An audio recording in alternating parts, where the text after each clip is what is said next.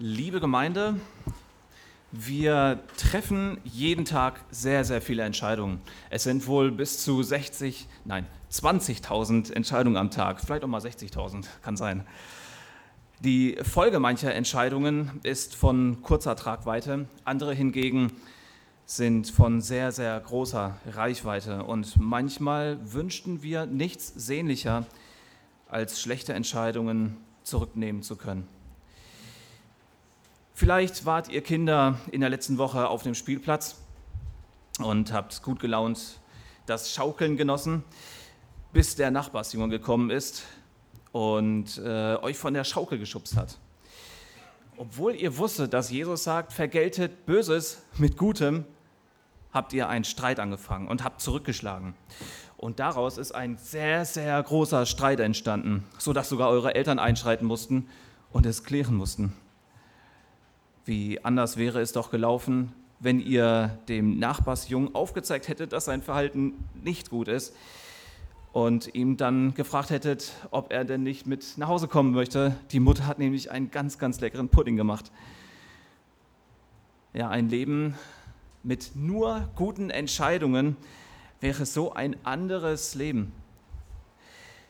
Oder vielleicht ist er jemand, der schon jahrelang tief in einer Ehekrise steckt und sich denkt, warum war ich damals so dumm gewesen und habe den guten Ratschlag meiner Eltern oder meiner Freunden ähm, auf diesen guten Ratschlag nicht gehört.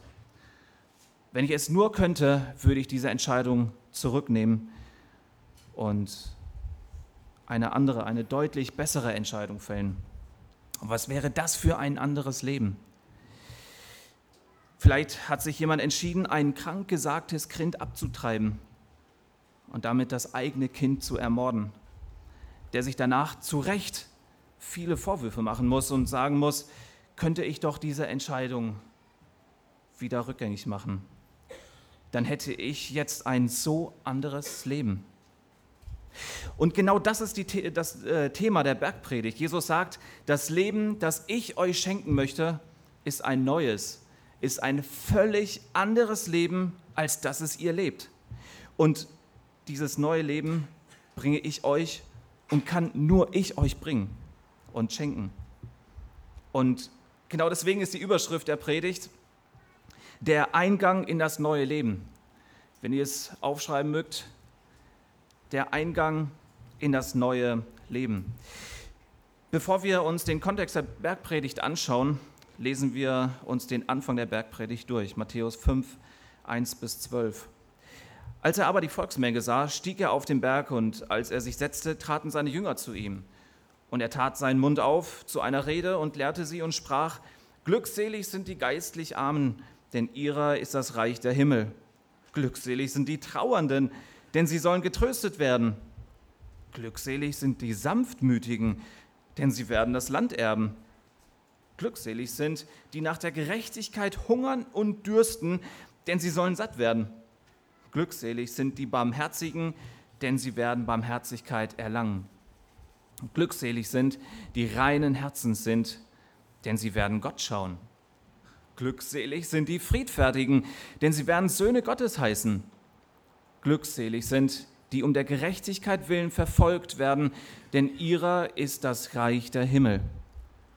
Glückselig seid ihr, wenn sie euch schmähen und verfolgen und lügnerisch jegliches böses Wort gegen euch reden, um meinetwillen. Freut euch und jubelt, denn euer Lohn ist groß im Himmel, denn ebenso haben die, sie die Propheten verfolgt, die vor euch gewesen sind. Nun, bevor wir uns mit den ersten drei Versen in dieser Predigt und in den äh, folgenden Versen dann in der nächsten Predigt beschäftigen werden, schauen wir uns diese Verse erstmal im Kontext der Bibel an. Denn, und das ist der erste Punkt, also Punkt 1, die Notwendigkeit des neuen Lebens wird uns im Alten Testament aufgezeigt. Also die Notwendigkeit des neuen Lebens wird uns im Alten Testament aufgezeigt. Das Alte Testament beginnt mit der Schöpfung und der Erschaffung von Adam und Eva. Adam war der erste König in der Geschichte, denn nach 1. Mose 1, Vers 28 sollte Adam über die Schöpfung herrschen. Doch scheiterte er als König und stürzte dadurch die gesamte Menschheit in ein Meer von Sünde und Verdorbenheit. Und das Alte Testament beginnt sozusagen mit der Sünde und endet mit einem Fluch. Im letzten Kapitel von Malachi mit dem Fluch, ich zitiere, mit dem Fluch seid ihr verflucht worden, denn ihr habt mich beraubt, ihr, das ganze Volk. Das Neue Testament hingegen spricht von einem neuen Adam, von Jesus Christus. Und es beginnt mit einem Segen. Es beginnt mit einem starken Kontrast zum Alten Testament. Und wir treffen im Neuen Testament einen neuen König. Dieser neue König versagt nicht. Alles an dem neuen König ist anders. Und dieser König ist Jesus Christus. Adam wurde in einem wunderschönen Garten getestet, aber er scheiterte kläglich. Jesus Christus wurde in einer gefährlichen Wüste getestet, Matthäus 4, und siegte. Adam war ein Dieb und wurde aus dem Paradies vertrieben. Jesus Christus aber wandte sich einem Dieb am Kreuz zu und sagte, heute wirst du mit mir in einem Paradies sein. Das Alte Testament endet mit einem Fluch. Das Neue Testament endet mit einer Verheißung in Offenbarung 22, Vers 3. Und es wird keinen Fluch mehr geben. Im Alten Testament wird uns das Gesetz gegeben. Dadurch erkennen wir unsere, unseren elenden Zustand. Denn wir müssen unweigerlich feststellen, dass wir auch nicht ansatzweise den Maßstäben Gottes äh, gerecht werden. Und das Neue Testament zeigt uns hingegen das Leben Jesu, der uns die Erlösung und damit das wahre Glück bringt. Im Neuen Testament geht es um die Glückseligkeit. Es geht um das Glück. Es geht um Erfüllung. Es geht um Zufriedenheit. Es geht um das neue Leben. Dieses Glück ist aber nur für diejenigen reserviert, die an Gott glauben, die erkannt haben, dass sie vor Gott nicht bestehen werden und können und umgekehrt sind auch äh, und, und sich äh, nicht unter die Herrschaft Gottes stellen. Das Alte Testament zeigt uns nachdrücklich auf, dass wir Sünder sind. Und im zweiten Punkt der Predigt sehen wir, dass Jesus der verheißene Messias ist, der uns das neue Leben bringt. Also Punkt 2, Jesus ist der verheißene Messias und bringt uns das neue Leben. Also Jesus ist der verheißene Messias und bringt uns das neue Leben. In welchem Kontext steht eigentlich die Bergpredigt? Die Bergpredigt ist in, äh, in Matthäus Evangelium eingebettet. Also Matthäus schreibt das Evangelium an Juden. Wir, es, wir erkennen es unter anderem daran, dass er deutlich mehr als in den anderen Evangelien das Alte Testament zitiert. In Summe sind es über 60 prophetische Abschnitte aus dem Alten Testament. Und darüber hinaus benennt Matthäus jüdische Bräuche, ohne diese weiter zu beschreiben oder zu erklären. Und Matthäus schildert die Ereignisse nicht in chronologischer Form, sprich er ordnet die Ereignisse frei an, im Gegensatz zu Markus oder zu Lukas. Matthäus unterteilt sein Buch vielmehr thematisch in fünf Reden, die Jesus gehalten hat. Und die Bergpredigt ist die erste Rede, die er gehalten hat. Die finden wir in, äh, der, in Kapitel 5 bis 7. Dann ähm, die andere Rede ist in Kapitel 10 zu finden. Da spricht er über die Aussendung der zwölf Apostel. Die dritte Rede ist in Kapitel 13, die Gleichnisse des Reiches der Himmel. Dann in Kapitel 18 die vierte Rede, die Ähnlichkeit zwischen Gläubigen und Kindern. Und in Kapitel 24 und 25 sehen wir dann die Rede über sein zweites Kommen. Auch die Wunder und Gleichnisse ordnet Matthäus thematisch an. Und damit die Juden das Matthäusevangelium nicht gleich sofort zur Seite legen, hat Matthäus mit dem Geschlechtsregister begonnen. Kapitel 1, Vers 1. Geschlechtsregister Jesu Christi, des Sohnes Davids, des Sohnes Abrahams. Und im Laufe des Matthäusevangeliums bezeichnet Matthäus Jesus immer wieder als Sohn Davids. Und nachdem der Jude dann die Abstammung, von Jesus aufgelistet bekommen hat und erkennen muss, dass er der verheißene Messias, ein Nachkomme Davids und Abrahams ist, ließ er von der Geburt Jesu Christi und Vers 23, dass der Herr durch die Propheten geredet hat. Siehe, die Jungfrau wird schwanger werden und einen Sohn gebären und man wird ihm den Namen Immanuel geben. Das ist ein Zitat aus Jesaja 7, Vers 14. Dann liest der Jude weiter und stößt auf ein Zitat aus Micha 5, 1 bis 3. Denn so steht es geschrieben, durch den Propheten, und jetzt das Zitat, Zitat und du, Bethlehem im Juda, im Land Juda, bist keineswegs die geringste unter den Fürstenstädten Judas. Und dann finden wir ein weiteres Zitat. Und der Jude bekommt es mit. Und ähm, er zitiert Hosea 11, Vers 1 und dann auch wieder, denn so steht es geschrieben durch den Propheten. Und du, Bethlehem im Land Juda, ist, bist keineswegs die geringste unter den Fürstenstädten Judas und der Kindermord in Bethlehem, sowie dass Jesus ein Nazarener genannt wird, er nimmt Matthäus aus dem Alten Testament. Also auch wieder, wie es durch den Propheten gesagt ist und prophezeit wurde. Und dann finden wir im Matthäus-Evangelium eine Frage, die sich ständig wiederholt. Und zwar die Frage, wer ist dieser? Wir finden eine Volksmenge, die fragt, ist dieser Sohn ist dieser nicht der Sohn des Zimmermanns? Wir finden einen Johannes, der fragt, bist du derjenige, der kommen soll, oder sollen wir auf einen anderen warten? Wir finden Jesus, der die Jünger fragt, wer sagt ihr, dass ich sei? Und Petrus sagt da, du bist Christus, der Sohn des lebendigen Gottes. Und zum Schluss finden wir einen Hauptmann, der sagt, wahrhaftig, dieser ist Gottes Sohn. Und in dem ganzen Matthäusevangelium beweist Matthäus, dass Jesus der ist, der kommen soll. Er ist der Messias, er ist der Erlöser. Er bringt das Leben, er bringt das Glück. Und es wurde prophezeit. Und dieser verheißene Messias, der das neue Leben bringt, schien wohl bei der Volksmenge sehr beliebt zu sein. Es heißt, ihm folgten eine Masse an Menschen es ist eine zusammengelaufene Ansammlung von Leuten aus ganz Israel. Weil in, also kurz vor der, Predigt, äh, vor der Bergpredigt heißt es in äh, Vers 23, Kapitel 4, und Jesus durchzog ganz Galiläa, lehrte in ihren Synagogen und verkündigte das Evangelium von dem Reich und heilte alle Krankheiten und alle Gebrechen im Volk. Und sein Ruf verbreitete sich in ganz Syrien.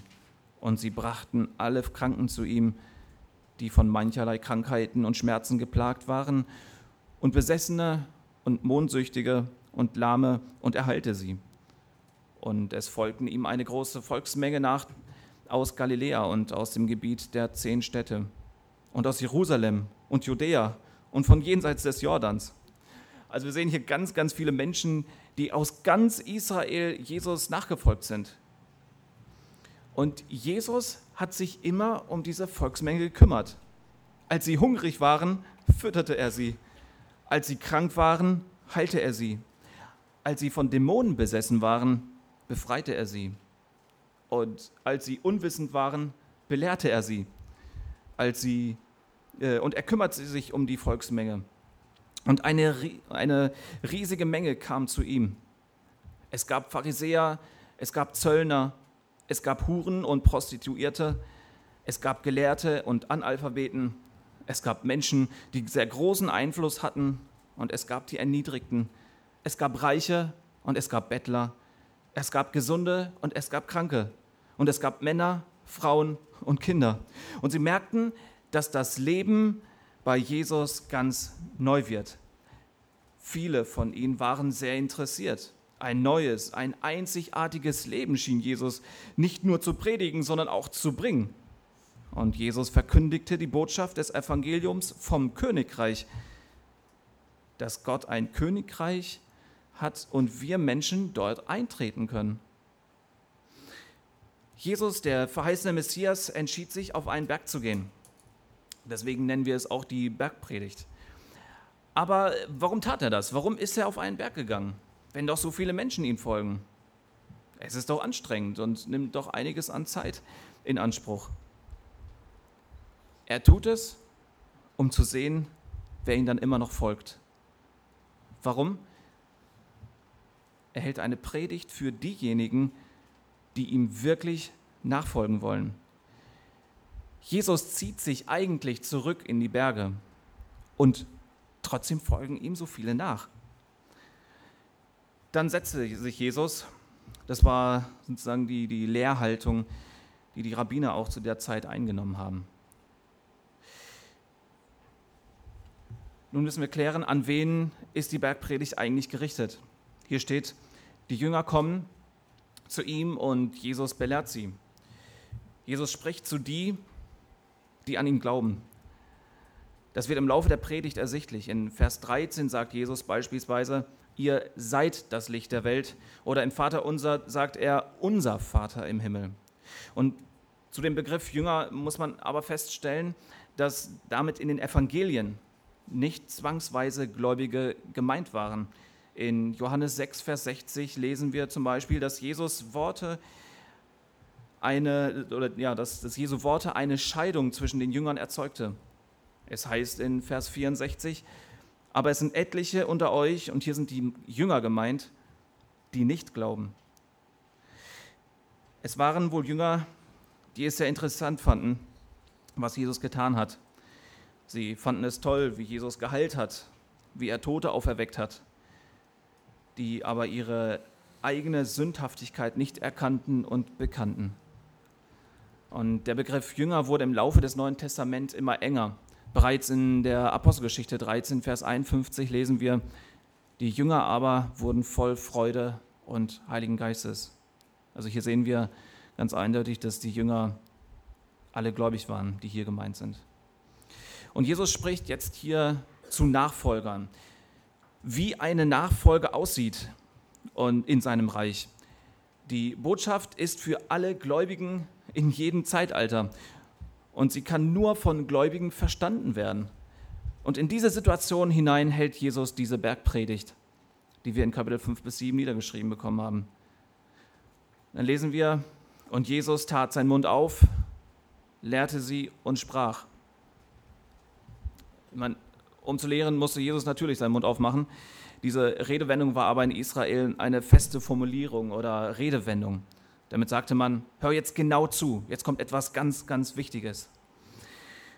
Und was klingt am Anfang der Bergpredigt so unüberhörbar durch? Glückselig, glückselig, glückselig.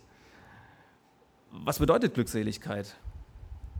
Es bedeutet, unabhängig jeglicher Umstände Freude zu haben.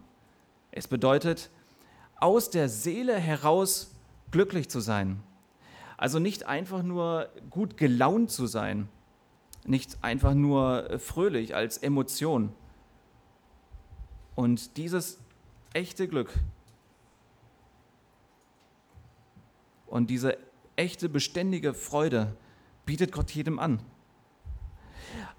Aber ist nicht der glücklich, der erfolgreich ist, der Ansehen hat, der reich ist, der alles bekommt, wann er es will, wo er es will und wie er es will. Und es stellt sich hier ein ziemlich paradoxes Bild dar. Alles, was ein wirklich glückliches Leben ausmacht, beinhaltet Schmerzen, Elend, Armut und Trauer.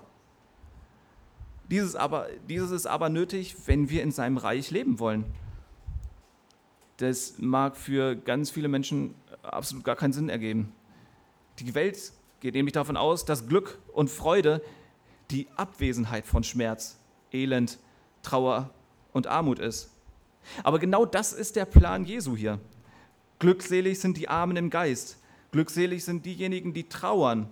Glückselig sind die Sanftmütigen oder Demütigen. Glückselig sind die Hungrigen und Durstigen. Glückselig sind die Barmherzigen. Glückselig sind die reinen Herzens sind. Glückselig sind die Friedenstifter. Glückselig sind die Verfolgten. Wenn wir nach dem Glück suchen, das die Welt bietet, dann werden wir hier nicht fündig. Und ein eindrückliches Bild ist das Beispiel von Salomo. Salomo stammte aus der königlichen Familie ab. Dieses Beispiel haben die Kinder heute im Kindergottesdienst. Er war der Sohn von König David und hatte dadurch das Recht zu regieren. Sein Palast war groß und schön. Sein Reichtum war überaus groß. Silber war, war so viel da und verbreitet wie Steine. Er hatte ansehnliches Essen, er hatte Stähle, er hatte Pferde, viele Gebäude, Weinberge, Diener, Fischteiche und Gärten. Darüber hinaus war seine Weisheit unerreichbar groß. Er war der weiseste Mann. Darüber hinaus war seine Weisheit unerreichbar groß. Und hat er in all dem Glück gefunden? Nee, er fand in ihr die Lehre. Wir lesen, dass er im Buch Prediger schreibt, dass dies alles leer und nutzlos ist. All dieses ist Eitelkeit, Haschen nach Wind. Und genau das liegt an einer wichtigen neutestamentlichen Wahrheit.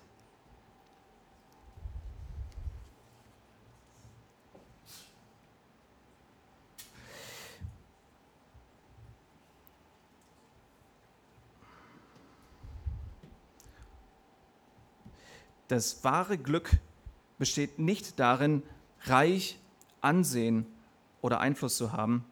Das ist nicht der Weg zum Glück. Das ist nicht der Schlüssel zum Glück. Wir können unsere, unsere geistige Bedürfnisse nicht mit materiellem füllen. Wenn wir eine tiefe Sehnsucht nach wahrem Glück haben, werden wir immer mit materiellem unzufrieden sein. Das kann unser Herz nicht berühren. Salomo sagt sogar in Prediger 5, Vers 13, der Reichtum wird für den Schaden sein, äh, nein, der Reichtum wird für den Schaden ihrer Besitzer aufbewahrt. Also nochmal, Prediger 5,13. Der Reichtum wird für den Schaden ihrer Besitzer aufbewahrt. Also das Glück ist nicht hier auf der Welt zu finden. Die Welt kann uns das nicht bieten. Das wahre Glück gehört zur Natur Gottes. Er will uns das schenken. Jesus kam auf die Erde, um uns diese erstmal unbequeme Wahrheit zu sagen. Er kam und stellte uns die Prinzipien seines Königreichs vor. Die Juden suchten nach einem politischen oder materiellem Königreich. Deswegen waren sie auch so angetan, als Jesus Krankheiten heilte oder Dämonen austrieb. Aber als er anfing, in ihre Herzen zu bohren und über die Tatsache zu sprechen, dass jeder Mensch Sünder ist, haben sie ein ganz, ganz großes Problem damit gehabt. Und Jesus sagt in der Bergpredigt etwas, was die Menschen absolut nicht gewohnt waren zu hören. Er sprach von einem Glück, das nur Gott schenken kann. Und er schenkt es den undenkbarsten Menschen. Er schenkt es den Armen, den Traurigen, den Sanftmütigen, den Hungrigen, den Durstigen, den Barmherzigen und Friedenstifter und die verfolgt werden und beleidigt werden. Kein Mensch wird sich äh, hinstellen und so eine Liste aufstellen und sagen, was der Weg zum Glück ist. Und damit beginnt er seine Predigt und sagt, überlegt es euch gut, ob du das willst. Die Bergpredigt beschreibt, was es bedeutet, als Christ zu leben, welchen Charakter Jesus von den Gläubigen fordert und erwartet. Die Bergpredigt ist ein Leitfaden, den Gott seinen Leuten gibt. Und dieser Leitfaden zeigt, wie wir im Kontrast zu der Welt leben sollen. In Kapitel 5, 3 bis 16 beschreibt Jesus die Wesensart des Christen und ab, 4, ab äh, Vers 17 beschreibt Jesus die Lebenspraxis. Zum Beispiel, wie gehe ich mit meinen Sorgen um? Oder was mache ich mit meinem Geld? Oder was mache ich mit meiner Ehe? Wie verhalte ich mich als Christ gegenüber meinen Feinden? Wenn ich in Gottes Reich lebe, hat es sehr, sehr große Folgen für das ganze Leben. Hier beschreibt Jesus die Folgen, wenn jemand sein Kind wird. Er beschreibt die Gesetzmäßigkeiten, die in seinem Reich, die in Gottes Reich gelten. Die Frage ist aber, was ist denn eigentlich das Reich Gottes? Das Reich Gottes ist nämlich ein zentrales Thema der Bibel. Die Bibel ist sozusagen ein Bericht von Gottes Reich. Das Reich Gottes ist in der Vergangenheit, in der Gegenwart und in der Zukunft. Und ein sauberes Verständnis vom Reich Gottes ist enorm wichtig. Denn auf ein falsches Verständnis vom Reich Gottes sind sehr viele Irrlehren gegründet. Also was ist denn eigentlich das Reich Gottes? Das Reich Gottes ist der Bereich, über den Gott regiert. Jesus Christus selbst übt die Herrschaft aus. Das lesen wir in Kolosser 1, 15 bis 18. Und ein Herrscher hat immer Feinde. Das ist beim Reich Gottes nicht anders. Die Bibel sagt, dass Satan der Feind Gottes ist. Er lehnt sich gegen die Herrschaft Gottes auf.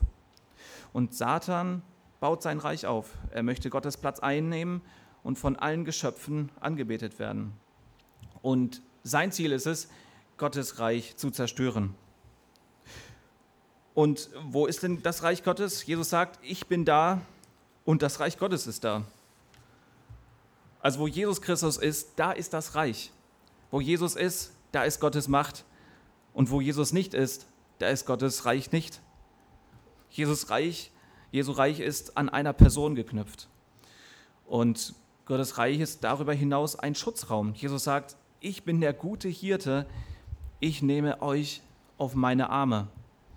Der Christ ist in einer sicheren Umgebung, inmitten eines feindlichen Gebietes. Und das ewige Leben wird auch als Synonym für das Reich Gottes verwendet. Das lesen wir in Markus 10, Vers 17 und 24. Einige haben aus dem Geschenk Gottes leider ein Gesetz gemacht. Nicht Jesus bringt das Reich, sondern wir sollen in Gottes Auftrag das Reich hier auf der Erde aufrichten. Hier in dieser sichtbaren Welt. Das soll geschehen, indem wir die politischen und sozialen Verhältnisse verbessern.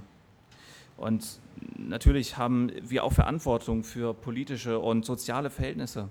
Auf jeden Fall. Aber damit helfen wir nur dieser Welt. Damit bauen wir niemals das Reich Gottes. Und heute gibt es leider viele, die dieser krassen Verfälschung des Reiches Gottes aktiv werben und verbreiten. Beispielsweise äh, ist da die Emerging Church Bewegung zu nennen oder die Transformationstheologie. Ja, dazu gehören einige bekannten Namen, die ihr sicherlich schon mal gehört habt. Johannes Reimer, Tobias Feix, Fabian Vogt und so weiter. Und in vielen Bibelschulen kommt nach und nach dieses Gedankengut mit rein. Man sagt, wir bauen das Reich Gottes, indem wir die Gesellschaft verbessern, indem wir soziale Strukturen beseitigen, die schlecht sind, indem wir materielle Armut lindern, indem wir politische Missstände beheben. Und damit bauen wir mit Nichtchristen das Reich Gottes mitten in dieser Welt. Und Jesus sagt hier was völlig anderes. Ich möchte ein Zitat von Johannes Reimer hier benennen. Er sagt, die evangelikale Bewegung steckt in einer Krise, weil sie sich zu stark auf das Verkündigen des Evangeliums konzentriert habe. Das ist eine falsche Schwerpunktsetzung. Die Verkündigung des Wortes Gottes dürfe nicht länger im Zentrum stehen. Die Gemeinde Gottes müsse sich stärker darum bemühen, an einer Transformation der Gesellschaft mit dran zu arbeiten. Bei Mission geht es nicht in erster Linie darum, dass Menschen in den Himmel kommen, sondern dass die Menschen das Reich hier auf der Erde bauen. Oder John Bell, das ist ein Amerikaner, der behauptet, für Jesus geht es um eine Verbesserung in dieser Welt, hier und jetzt. Oder Roland Hartmeier, das ist ein theologischer Lehrer aus der Schweiz. Er sagt, das Reich Gottes ist sichtbar dort, wenn Unterdrückung und Ausbeutung überwunden ist. Und das ist eine krasse Verfälschung von dem, was die Bibel hier beschreibt. In Johannes 18, Vers 36 lesen wir zum Beispiel, Jesus antwortete, mein Reich ist nicht von dieser Welt. Wäre mein Reich in dieser Welt, so hätten meine Diener gekämpft, damit ich den Juden nicht ausgeliefert würde. Nun aber ist mein Reich nicht von hier. Also es gibt keine einzige Stelle in der Bibel, die uns Christen den Auftrag gibt, das Reich Gottes hier auf der Welt aufzubauen. Wenn wir zum Reich Gottes gehören, haben wir bereits jetzt schon ewiges Leben. Und das garantiert. Wir gehören zu ihm. Er trägt uns durch. Auch durch den Tod hindurch. Und Jesus setzt die Messlatte in seinem Reich sehr hoch an.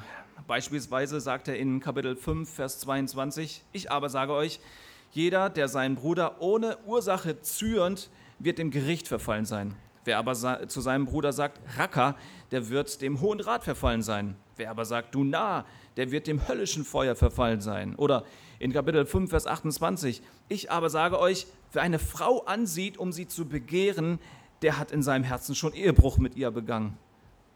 Oder Kapitel 7, 21. Nicht jeder, der zu mir sagt, Herr, Herr, wird in das Reich der Himmel eingehen, sondern wer den Willen meines Vaters im Himmel tut. Und Jesus sagt hier, nein, es kommen nicht alle in den Himmel. Genau das, was Jesus Nikodemus gesagt hat. Denn das neue Leben erfordert einen neuen Menschen. Johannes 3, Vers 5, das haben wir vorhin gelesen. Jesus antwortete, wahrlich, wahrlich, ich sage dir, wenn jemand nicht aus Wasser und Geist geboren wird, so kann er nicht in das Reich Gottes eingehen. Und die Jünger fragen Jesus an einer anderen Stelle, ob überhaupt jemand in das Reich Gottes kommen kann. Und die Jünger haben mit dieser Feststellung vollkommen recht. Aber wer das verstanden hat, ist kurz vor dem Eingang in Gottes Reich. Warum? Die Antwort finden wir in den ersten Satz der Bergpredigt. Glückselig sind die geistlich Armen, denn ihrer ist das Himmelreich. Und dieser Vers 3 ist der Schlüssel für die gesamte Bergpredigt. Dieser Vers, äh, dieser Vers zeigt uns, wie wir in das Reich hineinkommen. Also alles hängt von diesem Vers 3 ab. Und damit kommen wir zum dritten Punkt der Predigt. Die geistlich Armen bekommen das neue Leben. Also Punkt 3, die geistlich Armen bekommen das neue Leben. Was bedeutet es, geistlich arm zu sein? Um ein Missverständnis direkt aus dem Weg zu räumen, es heißt hier nicht, glückselig sind die geistig Armen, also diejenigen, die geistig oder intellektuell eingeschränkt sind. Es heißt hier auch nicht, selig sind die Armen, also diejenigen, die wenig Geld haben. Die materiell Armen kommen nicht automatisch in den Himmel. Arm im Geist bedeutet arm im Verhältnis zu Gott. Ich erkenne meine völlige Bedürftigkeit. Ich erkenne, dass ich nichts habe, womit ich bezahlen kann. Ich bin völlig hilfsbedürftig. Ich stehe vor Gott mit leeren Händen da. Ich bin unfähig zu zahlen. Ich kann mich aus eigener Kraft nicht helfen. Ich stecke fest im Sumpf der Sünde. Wenn ich mein Leben mit Gottes Maßstab vergleiche, muss ich unweigerlich zugeben, dass ich dem auch nicht ansatzweise gerecht werde. Und wenn Jesus hier von arm spricht, dann meint er die völlige Hilfsbedürftigkeit, nicht die Armut, die wir hier in Deutschland kennen oder als Armut bezeichnen. Wenn wir hier in Deutschland von der Armutsgrenze sprechen, beinhaltet es noch einen sehr, sehr guten Lebensstandard. Wenn Jesus von Armut spricht, dann meint er nicht nur wenig Mittel, sondern nichts mehr zu haben. Das Wort arm finden wir in Lukas 16, Vers 20. Ich zitiere von Vers 19. Es war aber ein reicher Mann, der kleidete sich in Purpur und kostbaren Leinwand und lebte alle Tage herrlich und in Freuden. Es war aber ein Armer namens Lazarus, der lag vor dessen Tür voller Geschwüre und begehrte sich zu sättigen von den Brotsamen, die vom Tisch des Reichen fielen. Und es kamen sogar Hunde und leckten seine Geschwüre. Lazarus hatte absolut nichts. Das ist Armut, die Jesus hier meint. Ich kann zu meiner Rettung absolut gar nichts hinzutun. Und die das anerkennen und sagen, Gott rette mich, die sind hier gemeint die sind glückselig zu preisen. Jesus sagt in Matthäus 11, Vers 28, Kommt her zu mir alle, die ihr mühselig und beladen seid, so will ich euch erquicken. Mit anderen Worten, kommt alle zu mir, die ihr Vergebung braucht. Jesus bietet jedem dieses neue Leben an. Das Leben im Glück. Um uns das zu schenken, ist er für uns gestorben. Ist er für uns ans Kreuz gegangen und hat mit seinem Leben dafür bezahlt. Und wir müssen uns nicht arm machen, sondern wir müssen diese Wahrheit anerkennen und erkennen. Und dann wird Gott Schritt für Schritt unseren Charakter verändern. Vielleicht fragst du dich, wie, wie kann ich arm im Geist werden? Oder wenn du schon gläubig bist, wie kann ich, im arm, äh, wie kann ich arm im Geist bleiben? Indem du, indem wir die Herrlichkeit und Reichtum Jesu in seinem Wort suchen, indem wir sein Wort studieren, indem wir Gottes Eigenschaften mehr und mehr verstehen und erkennen. Und dann werden wir uns im, im Lichte dessen sehen, im Spiegel dessen sehen und erkennen, wie sünd, sündig wir sind. Und wenn wir uns dann